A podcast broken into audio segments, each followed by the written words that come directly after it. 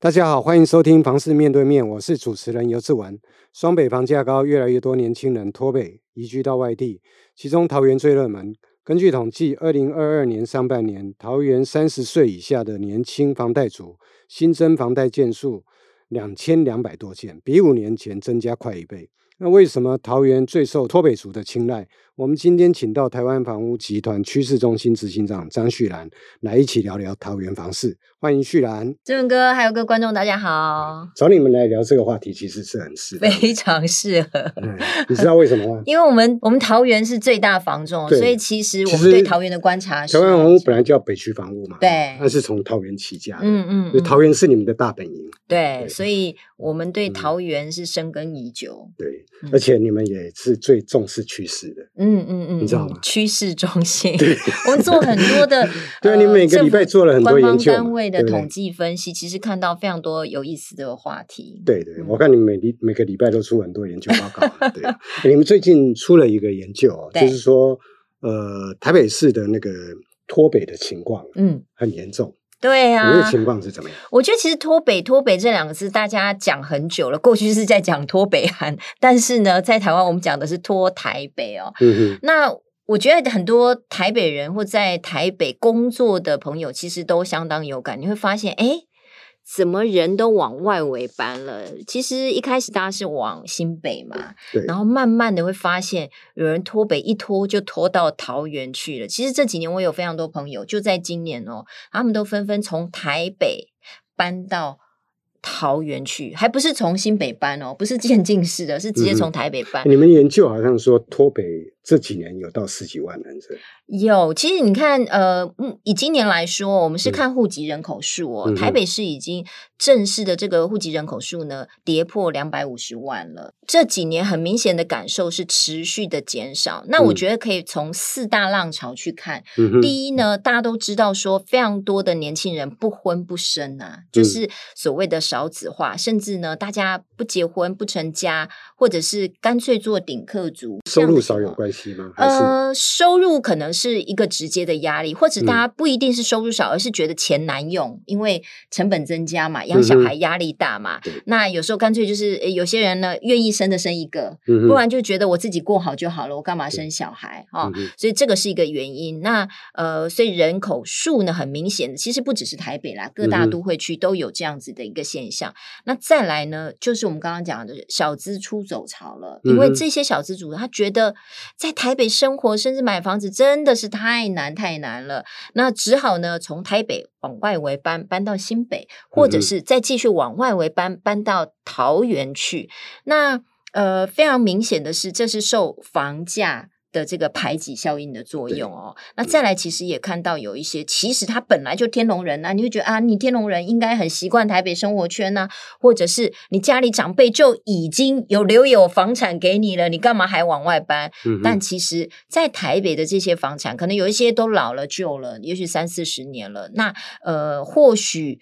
地段不错，但是。可能呃屋况或者是呃空间哦都需要改善的情况之下，不如诶把那个继承的房产卖一卖，我换到新北桃园，还可以买到更新的哈、哦，或者是呃屋况啊或社区条件不错的。所以其实年轻人的这样子的购物习惯呢，呃通常都会慢慢的把这个重心往外围来移动。所以听你讲，就是脱北族去搬去桃园，就是房价便宜，对，房子新，对，选择多。对、嗯，那除了这个呢？除了这个桃园还有没有什么特色吸引年轻人的？呃，当然，我觉得往外走的人不不一定是桃园，嗯、还有一些是疫后的这个回归潮。其实，在疫情之后，很多的上班族哦，嗯、呃，他们公司，尤其是像外商公司啊，嗯、他们也都。改变了一个工作模式，大家常常讲说 work from home 嘛，对，或者是一些呃外包接案的方式，其实呢、嗯、会让呃我确实有一些朋友，我是苗栗人嘛，我有一些朋友他本来都在台北买房子了，嗯嗯然后后来呢他决定搬回苗栗，为什么？因为公司不用他进去上班，不是他丢了工作，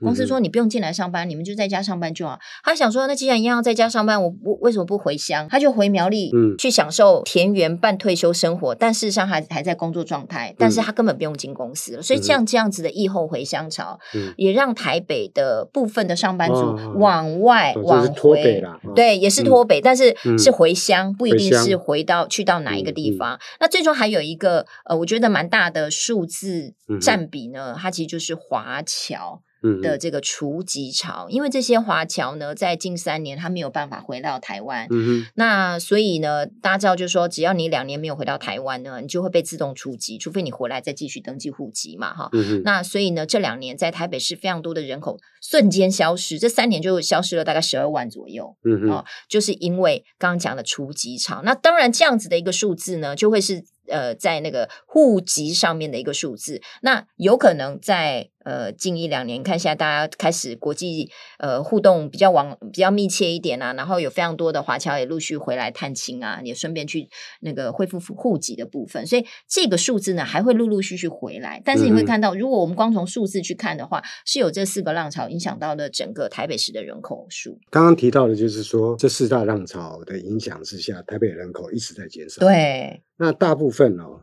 都是现在都是移到桃园嘛，往桃园走嘛。其实以桃园走的，往桃园走的比例是蛮大的。那当然第一圈啦，嗯、大家习惯性的就是往新北嘛。我一直很好奇一件事哦，嗯，同样第一圈呢、哦，嗯，为什么往桃园不往基隆？其实，在基隆的这些人口，嗯、大部分是从基隆来台北的人多，嗯、那通常都是直接通勤了，他不需要特别在这个呃户籍上，或者是呃就就是去购呃。但是他桃园他一样可以，现在高铁通车了，对，机捷啊，他一样可以用通勤的方式啊。不是吗？对，是比较远吗？搬到桃园，它整体的一个整体的居住品质是更好的。嗯、为什么我们从我们就会更进一步再去看说，桃园在近几年的发展确实是非常非常的快速的。毕竟我觉得桃园的战略位置是很好的。我我在想，是不是桃园哦？其实它提供了很大的就业机会，它就落地生根，对还不是跟以前一样就是通勤。那从基隆到台北上班，从桃园到台北上班，因为就业机会都在台北。嗯，可是这几年是不是桃园改变很多？很多的工厂、很多的公司，它的消费市场也起来了，嗯、所以是有这样的现象吗？呃，桃园在这几年确实是越来越繁荣哦。当然，其中有一些的原因，包括是它的这个民政呢，就是人口福利政策啊，包括他们给出不管是养老或者是幼儿津贴哦，其实都优于这个其他呃各大都会哦。那呃，它会直接吸引到重视福利跟生活品质的这些家庭族群。那刚刚也提过了房价的一个诱因呢，因为有价差嘛，那大家会觉得说，哎，还是要回归到志文哥刚刚讲的工作机会嘛。那要有工。工作哎，养得起家才有办法嘛，所以你会看到会移居到桃园的有几几类族群，一类呢，他仍然是在台北工作的，那他借着。桃园有这个高铁啦、机捷啊，它可以在通勤方便的情况下，仍然是呃回来台北上班的。那另外一个部分呢，在近几年，桃园的产业发展是非常的快速的，很多的重大建设是快速起飞，所以在就地的整体的不管是商业机能啊、生活机能的环境都更加舒适的情况之下，它其实拉近了跟双北的一个差距了，不管是地域上面的差距或生活品质上面的差距，所以其实。大家通常呢会去移居的，也会先考虑到工作机会数。你发发现我们近年呃在桃园投资啊设厂的这些厂家也持续在增加哦，所以它带动的是对于在地工作机会的一个肯定。那包括像是从林口啦，还有到龟山、桃园这一带啊，在最近你会发现有非常多的。像 Outlet 啦、Mall 啦，还有我们的 X Park 啊，这些虽然都是我们第一线想到的是观光是服务业，你带动的好像是观光，但是它也带动了区域的繁荣跟就业的需求。嗯、其实它也都让台北人，甚至新北人呢，有往南移动来移居的这样的。我相信啊，因为每次去去到青埔，假日都大堵大堵车，对，进去你看它造就了多少商店啊、嗯？嗯嗯，很多人在那边工作。对，既然在那边工作，就落地生根嘛啊！对，还有国际饭店呐，哈，还有 Outlet，我觉得其实是在带动区域的繁荣。哎，桃园哈，桃园很大哈，嗯，桃园有北桃园，有南桃园。那北桃园，北桃园我们是讲的就是八德啊、龟山啊、桃园市啊，哦，这样大园。安南桃园大概是中立，中立对，观音啊，就是往南一点，往南一点了。对对对，它也有旧市区啦，也有也有很多从化区。嗯啊，那如果是从就是我讲外地要移进去的人啊的年轻人啊，啊，那应该怎么选择？就是说这些旧市区新新的从化区，对，北桃园、南桃园，哎，我我知道北桃园好像大部分是。它有族群不一样，对不对？呃、北桃园是比较多的闽南人，对。南桃园是比较客家人。北北桃园就刚刚我们讲了，嗯、比较就是以桃园区桃园区为主的桃园市为主的这样子的一个、嗯、呃区域嘛，所以呢，桃园本身哦的生活发展是最完整的。那呃，它也是比较偏就是闽南人住的。嗯、那也因为地域的关系，所以呢，脱北的第一圈就会先以北桃园。做核心啊，就过去第一波第一波都是到卢竹啦，对对，因为地理位置嘛，一跨过来啊，对对对，然后那边刚好也比较多，就是工业工业相关的一个工作机会嘛，地域又。跟林口很近嘛，所以呢，在这一带过去以来，就是会相对比较容易吸引到人口的地方。嗯，那但是也我觉得是也受惠于包括青浦的一个发展嘛，然后高铁哦，所以呢。包括中立跟大园在这一带呢，其实，在近年是很夯的。所以，呃，大家说，哎，南桃园就客家人比较多啦。所以你知道，嗯、其实像这种族群，它多多少少也有一点点的群居的概念，或者是呃，比较习惯大家就是。亲戚嘛，哈，大家住近一点啊，嗯、或者是以工业工作习惯，大家会群居在特定的一个区域嘛，哈、嗯，这个是我觉得大家可以先做考量的。如果你刚好有熟人、熟朋友、亲戚家族住哪一个比较近，大家互相照料，我觉得大家可能会用这样子的方式来选择。嗯、那你，你会你的看法是旧市区比较那个还是？旧市区当然是相对来说比较成熟，但是旧市区的问题也在于说，哎、嗯，它因为发展的比较早，所以呢，它的屋况啊，可以选择的呃物件呢，它就会属于比较有年龄的，也许是十年以上的、二十年的。嗯、那也因为它比较成熟呢，可能你在生活机能上面你都不用担心，该有的应有尽有。但是呢，在这几年大家知道说发展很快速的这个青埔哦。呃，为什么它会吸引人？因为它那种呃棋盘式的这种从化区的那种概念，会觉得说啊，好辽阔哦，你就是大家建筑都是一个社区一个社区，然后非常的整齐，其实会吸引到相对比较年轻的朋友。嗯、但也因为它的房价飞得太快了，它根本就是用飞的。嗯、那这几天也有报道嘛，那个最贵的预售屋已经要上看六十三点八万了，而且不断的在飙高，嗯、等于是其实青浦现在的推案呢。呃，有一点就是都偏比较豪宅级的，就是去豪宅级的概念，嗯、它也带装潢去卖给你。青浦现在的房价都要多少？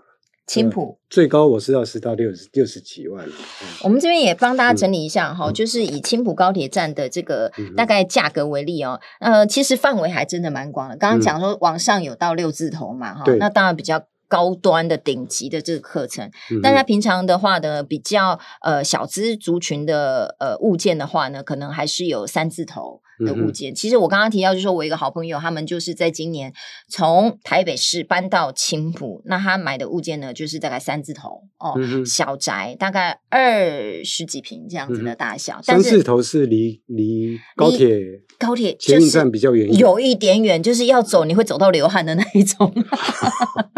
哦，对，所以他还是选择开车回台北。嗯、那我真的又还有另外一个上班族的朋友，他也是搬到青埔，嗯、也是同一个社区，嗯、也是会走到流汗。嗯、但是呢，哦，他可能就是选择看是不是呃社区的通勤巴士，或者是请家人载到高铁站，嗯、然后他真的就是从台北通勤，就是台北跟青浦的通勤这样子。嗯、所以我觉得，如果以舒适度的选择的话呢，嗯、当然在高铁附近啊，会是大家一个。非常好的选择。以青浦来讲，哈、当然它的优势就是在于它有双轨双铁了，嗯、就是双轨啦。所以呢，你可以有呃更多的在交通上面的选择。那如果你是要通勤开车的话呢，当然交流道啊，你开高速公路也是很方便的。嗯、那也因为它的话题多，那包括像是它有 Outlet 啦，哈，或者是比较大型的连锁卖场啊，有水族馆啦，嗯、啊，还有购物中心。其实对于呢，你比较偏向台北生活模式的人，就是你很喜欢。shopping 吃好喝好的哈，你会比较依赖像这样子的一个生活环境条件哈。嗯、那重要的是，包括还有像会展中心啊这些区域的重大建设，因为这些重大建设它未来会带入的就是一些商业的机会，或者是国际的一个交流哈。嗯、那所以对于说你本身可能有一些工作或你本身的投资，也许就是在像比较偏重在这里的。哎，可能他就会比较选择移居到桃园，在青浦这一块，哈、嗯，像一些中小企业主哦，嗯、其实会在这这个地方会，它还有题材嘛，哈，对，它是还有题材，自产也是蛮适合的。对，那它绿复率其实也是蛮高的，因为周边的那个公园的规划也是高，嗯、所以纵观的来讲，当然我觉得青浦的条件是很好，嗯、但是就是现在价格就有点高了，嗯、所以如果是小资族的话，不一定外围三字头。外围三字头，比较靠近捷运站的就要四字头，对以上，对对对对，所以呢，这就是它的缺点了，房价会比较高一点点，所以它还是比较适合像呃企业主啦，或者是国际商务客啦，或者是你本身就是比较仰赖高铁啊，在南北去呃通勤，你有有时候要去开车，哎，所所以小资主要去那边买，预算大概也要一千万以上，要哦。要啊，因为你你如果在那边，你除了你平常上班你通勤你是需要、嗯、需要坐高铁，但是你还是会有车嘛，嗯、你就要顺便再买车位嘛，那你要住的舒适空间，或许你还有小孩、嗯、哦，所以那至少都要两房以上，对，嗯嗯，所以这个价格的部分，嗯、可能大家就要心里有数了、嗯、哈。嗯、那再来，其实还蛮推荐大家就是。中路的中路其实是一个，诶、嗯欸，也是绿复率蛮高的一个区域哦。中路距离市区很近哈，嗯，也是它也算是市区里面的一个从化区啊。所以呢，也就是因为它这样子啦，它的。房价也是会略高一点点啦，嗯哼嗯，所以它的一个呃学区啊，哈，教育啊，资源啊，相对来说也就比较完整，所以它的单价呢，就是也是大概要三十五到五十二万左右。这空间虽然也很大，但是可以感觉出来，它的顶标呢，确实是比青浦再低一点点哦，那就比较适合像家庭型的这样子的一个课程，因为。它的这个整体的一个机能啦，哈，也都是比较完整的。嗯嗯，就是有小孩的，对，有小孩的，尤其是喜欢公园要遛小孩、要遛狗的哈，哎，这样子的环境就很适合。嗯，那。呃，其实我觉得有一个跟中路蛮像的是小块溪呀，小块溪很夯啊。哎，对，整体的环境条件其实也都是不错的哦。因为呃，我觉得其实能够吸引大家拨北哦，因为大家想要离开台北，总是希望换得到比较好的生活品质啊。所以呢，我们刚刚讲的这几个区域呢，它都有一个共同因素，就是哎，公园啊、绿地呀、视野啊，哈，你会让你觉得呃，我既有比较新的、干净的生活环境，然后又离绿意不远。哦，我觉得是重视家庭的。小块溪那条溪其实蛮美的，它旁边还有很多绿地啊，有幽静的感觉。对对对对，它是属于在南坎溪的水岸边嘛。那所以呢，呃，它其实离市区的机能也不远，又在有公园的情况之下，所以在综合性的机能呢，也是会蛮推荐的。所以如果说是想要，就刚刚提到的两个条件，两大条件又有机能又有这个绿意的话，其实除了中路以外，小块溪也是。我去那边看过，其实它周边的生活。机能很完整，嗯，喜欢哦，很热闹。你也要脱北，第二个公园走下去就是水岸，对，那个公园很接近水岸。对，我觉得从台北人的眼光去看那些地方，都会觉得舒服。对，台北人太可怜了，对，就是天气也比较好。台北人眼前的风景都是房子，在我看来，桃园最好的就是它的，因为它的地板啊，对，是岩呃岩礫啊，嗯，它是礫石啊。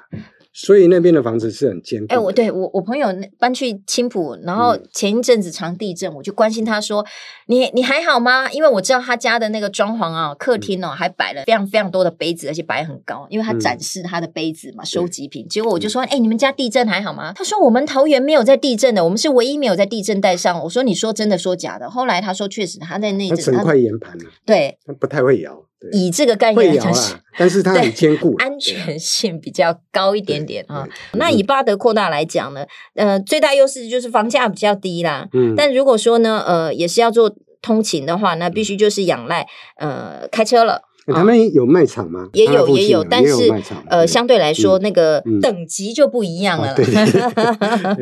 对，那那未来还有捷运的话题嘛？哈，所以往外延伸延伸到巴德的话呢，那。当然，未来在交通上也是有优势，但是呃，毕竟它离刚我们讲，比如说以中立的角度来讲的话，那就是相对比较远了，所以其实还是比较适合在地客。如果你是北客南漂的话，呃，不要讲讲南漂了，就是北客往南移的话，除非你很熟这附近的区域，啊。不然的话，你可能一开始在交通上面，你可能要比较长的适应期啊，或者是你是在就地周边来来找房子的哈，来找工作的哈。那再来包括像是 A 七，在近期的讨论也是很夯啦，因为毕竟在呃地段来讲，龟山嘛还是离新北啊、台北啊相对来说比较近的啊。那它的好处是，呃，第一它很明确的，它有机捷，那再来呢，价格。呃，也比较刚刚我们讲的几个从化区来讲，那也比较朴实一点哈。嗯、那也离双北很近，那周边还有这个物流园区的这个议题哦，所以呢，在工作上面呢，也也是有一些工作机会啊、哦。那嗯，它也离这个大学哈，体育大学啊哈也比较近嘛哈。所以呢，如果是在呃这附近，如果想要投资资产，也许是出租给大学生的哈，嗯、也是可以考量。这也是二字头。对，也是二字头到四十五万左右哈。那再来，如果是 A 十，那 A 十呢？因为大家就很陌生，哎，很陌生，就是因为呢，它的机能，对对，机能呢还差人家一点点。但是呢，那机能不好，当然它就有优势了，就是呃，房价就会比较低啦。刚刚刚我们前面讲了，随便就要四字头啊，五字头啊，六字头啊，那这边还可以找得到二四到。呃，三十五左右的这样子的一个物件呐、啊，那那你看它的这个号码，你就知道 A 十嘛，那一定 就是离得更远了嘛。嗯、所以在呃，刚刚讲的其实也不会啊，嗯，A 九是林口站了，对，林口下一站就 A 十啦。对，那隔一站有时候就是差蛮多的，因为毕竟它在机能上面还是有点缺乏。但是如果光看房价，你觉得可以入手的话，你有耐心的人就可以等它啊，你愿意等的就等它。所以你是长期投资族的话，其实就是还是可以考量了。今年的房市哦，虎头蛇尾，对，前面也很不错，对，到年终就开始转换了，对。到年底的时候，看来今年是。移转动是会减少的，对对对，嗯、因为毕竟到了年底了，大家讲说传统旺季嘛，可是、嗯、呃，毕竟在整体的氛围啊，再加上升息的压力，还有股汇市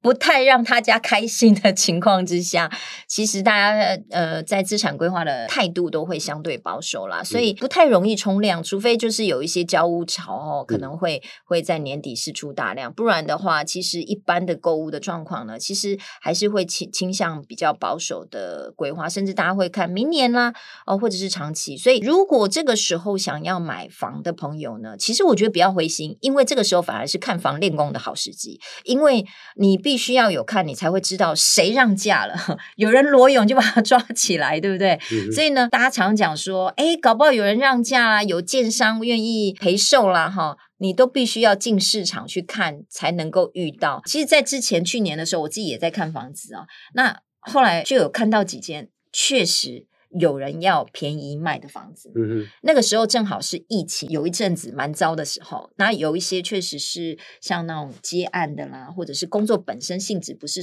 正常上班族，他就是不太稳定的，所以他那时候刚好有房产，他就是干脆先卖房产，然后去租房子住过好一点。但是这种呃屋主是可遇不可求的。那有一些让价的房子不一定条件是你接受的，那有一些你喜欢的，人家就是不让价，因为他觉得他可以等等到更好的时机，所以呃，我会鼓励，就是如果这个时候仍然有。不放弃买房念头的人呢，你仍然是可以去看房。然后一方面呢，我们练我们的基础功，基础基础功，看怎么样去选房啦、购物啦，哈，有什么条件啊，自己要特别注意的，来练一练你的杀价功力啊。这一间没杀下来没关系呀，下一间可能就会杀到嘛，哈，这是一个。那再来就是呢，呃，必须要在市场看，你才会有机会捞到合适的物件，因为你不出价，人家不晓得要让价让给谁。但是呢，搞不好一出价，哎，出到大家。情投意合，有没有？就比较有机会，就是哎，立即就成交。其实很多人讲了的观念都是，嗯、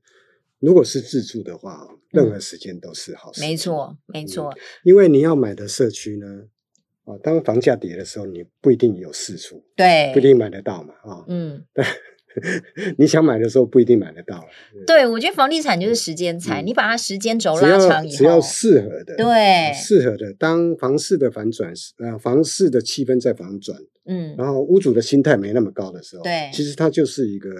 好的时机了。嗯、你看到适合的，它就可以出手，嗯、因为你可以透过溢价来决定那个价格的高低嘛，啊，对，它的议价空间大小。那你溢价如果能够多个五八十趴。其实房价，我们看过去房价在下跌，也不过是这样子，嗯，涨多跌少，涨多跌少，那跌的跌的幅度也不会太大，嗯，尤其是自住族群，它大部分都不是即买即卖，你没有急需的情况之下，我们就慢慢等嘛。但毕竟因为土地会增值，然后呃，工料会。都有长期来看都是往上涨的情况之下，其实非常多你会发现房价不太有跌的理由，反而有一定的一个支撑性在。所以其实我会比较提醒大家的是，就唯一要提醒大家的是呢，不要去选到就是。呃，单纯靠议题在撑腰的区域，就比较边陲的从化区，嗯、在它机能还没有到位的情况之下，你先卡位了。嗯、但是如果它机能还机能还没到，或该进的厂还没有进，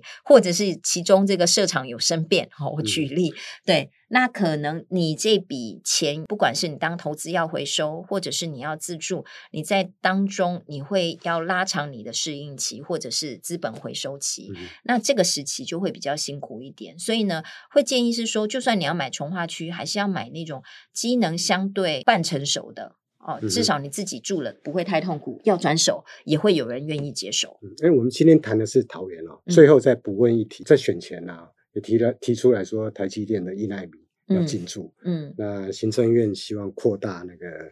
呃龙潭科学园区三期扩大计划啊，要推动这个计划。那这个计划，你觉得会对桃园房市会有一些利多吗？桃园的房价未来的房价会怎么样？我们现在仍然笼罩在这个呃护国神山的。光芒当中，其实台积一直是台湾人在不管是投资或看房市的一个很重要的指标哦。当然，在区域的房市也是，因为富芝它过去不管是尤其是在竹科啦哈的一个精彩的呃这个过程哦，你就会觉得对它还是有所期待的。但因为毕竟在这几年它的一个设厂计划呢非常的快速而且多，所以呃，我觉得呃，对于不同的族群要去做。规划可能还还是要去看自己的目的性在哪里，也就是说，如果你是前很多的这个投资族群的话，那当然你会关注这个话题，而且跟着话题走。可是对于自住族群来说，可能比较要看的是三年之内我可以得到什么样的很具体的呃呃好处。不管是自助的机能，或者是工作机会，如果这不是在三年之内我就可以得到的，呃，看到的这个饼的话，我觉得都要比较保守的看待，因为自助族群的我们的口袋有限，对，我们要的可能是现成我们可以享受的机能。呃，不一定是呃未来快速的增，它不太能快速啦，因为毕竟毕竟建厂啊，到落成啊，到真的呃人的进驻哦，少说都要五年以上哦。那这是不是你所期待的？我觉得这个时程必须是大家心里有数，而不要盲从的。我们今天节目到此为止，如果大家有任何疑问，请大家在下面留言告诉我们，记得给我们五颗星的评价，持续收听我们的节目。谢谢志文哥，大家下次见，拜拜，拜拜。